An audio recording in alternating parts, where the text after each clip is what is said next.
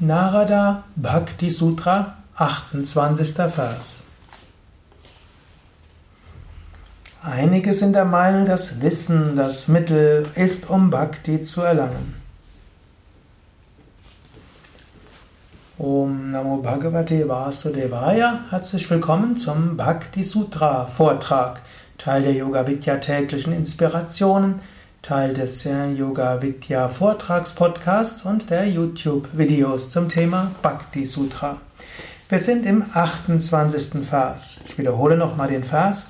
Einige sind der Meinung, dass Wissen das Mittel ist, um Bhakti zu erlangen. Jnana, ein Mittel für Bhakti. Shankara sagt ja in seinem Viveka Chudamani, dass Bhakti eine Vorstufe für Jnana ist. Und es gibt andere, die sagen, Jnana ist eine Vorstufe zu Bhakti. Letztlich ist bedingt eine das andere und darüber geht's auch, darum geht es im nächsten Vers. Aber zunächst mal, Jnana kann eine Vorstufe zu Bhakti sein. Bhakti ist Liebe, Bhakti ist Hingabe. Und Jnana kann dazu helfen. Du kannst dir bewusst machen, Gott ist überall. Gott ist allgegenwärtig, Gott ist allmächtig, Gott ist allwissend. Wenn du dir das bewusst machst, dann kannst du Gott spüren in allem. Du kannst deine Bewusstheit in alle Richtungen ausdehnen und du spürst Gott. Du kannst über Jnana Yoga auch herausfinden, ich bin nicht der Körper. Ich kann den Körper beobachten, ich bin nicht der Körper. Ich bin nicht die Energien. Energien kann ich beobachten, ich kann sie auch verändern, ich bin nicht die Energien. Ich bin nicht die Emotionen. Emotionen kommen und gehen, ich kann sie beobachten, ich kann sie auch hervorrufen oder ändern. Ich bin nicht meine Gedanken. Gedanken kommen und gehen. Ich kann sie hervorrufen oder ich kann sie auch zum Stillstand bringen, mindestens sehr kurz. Ich bin auch nicht meine Persönlichkeit, ich bin auch nicht meine Nation, ich bin auch nicht und so weiter. Wenn du so überlegst, dann schließlich sagst du, wer bin ich? Ich bin der, der nachdenkt. Und dann kannst du nicht weiter nachdenken, du kannst aber spüren. Wenn du dann in dein eigenes Selbst hineingehst, dann spürst du dein Selbst als Freude und Liebe. Und schon ist Liebe da. So ist also Jnana eine Hilfe, um Bhakti zu spüren. Tiefes Jnana erfüllt seine, findet seine Erfüllung in Bhakti. Oder auch, du sprichst mit einem anderen Menschen, der andere Mensch schimpft dich. Ganz ungerechtfertigt macht er, vor, macht er dir Vorwürfe.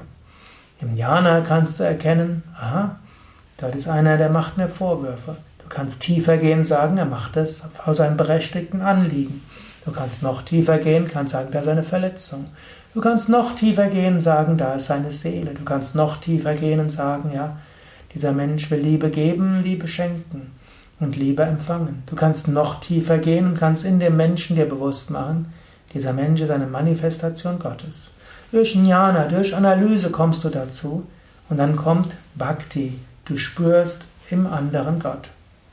Genauso auch im Alltag. Du kannst dir immer bewusst machen, alles ist eine Manifestation Gottes. Das ist erstmal Jnana, Erkenntnis, auch logische Analyse. Du kannst durch logische Schlussfolgerung dir bewusst machen, hinter allem ist Gott. Und dann führt also Jnana zu Bhakti, zur Gottesliebe, zur Gotteserfahrung, zur Hingabe, zur Erfahrung von Ananda, von Freude, Prema, Liebe, Bhakti, Gottesliebe.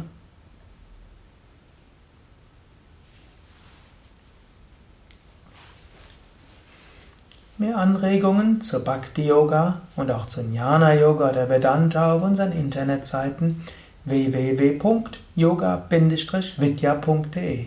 Dort findest du ein Suchfeld und dort kannst du eingeben, was auch immer du wissen willst. Auch wenn du mal ein Yoga-Seminar suchst oder eine Yogaschule in deiner Nähe oder eine Yoga-Ausbildung, alles zu finden auf www.yoga-vidya.de.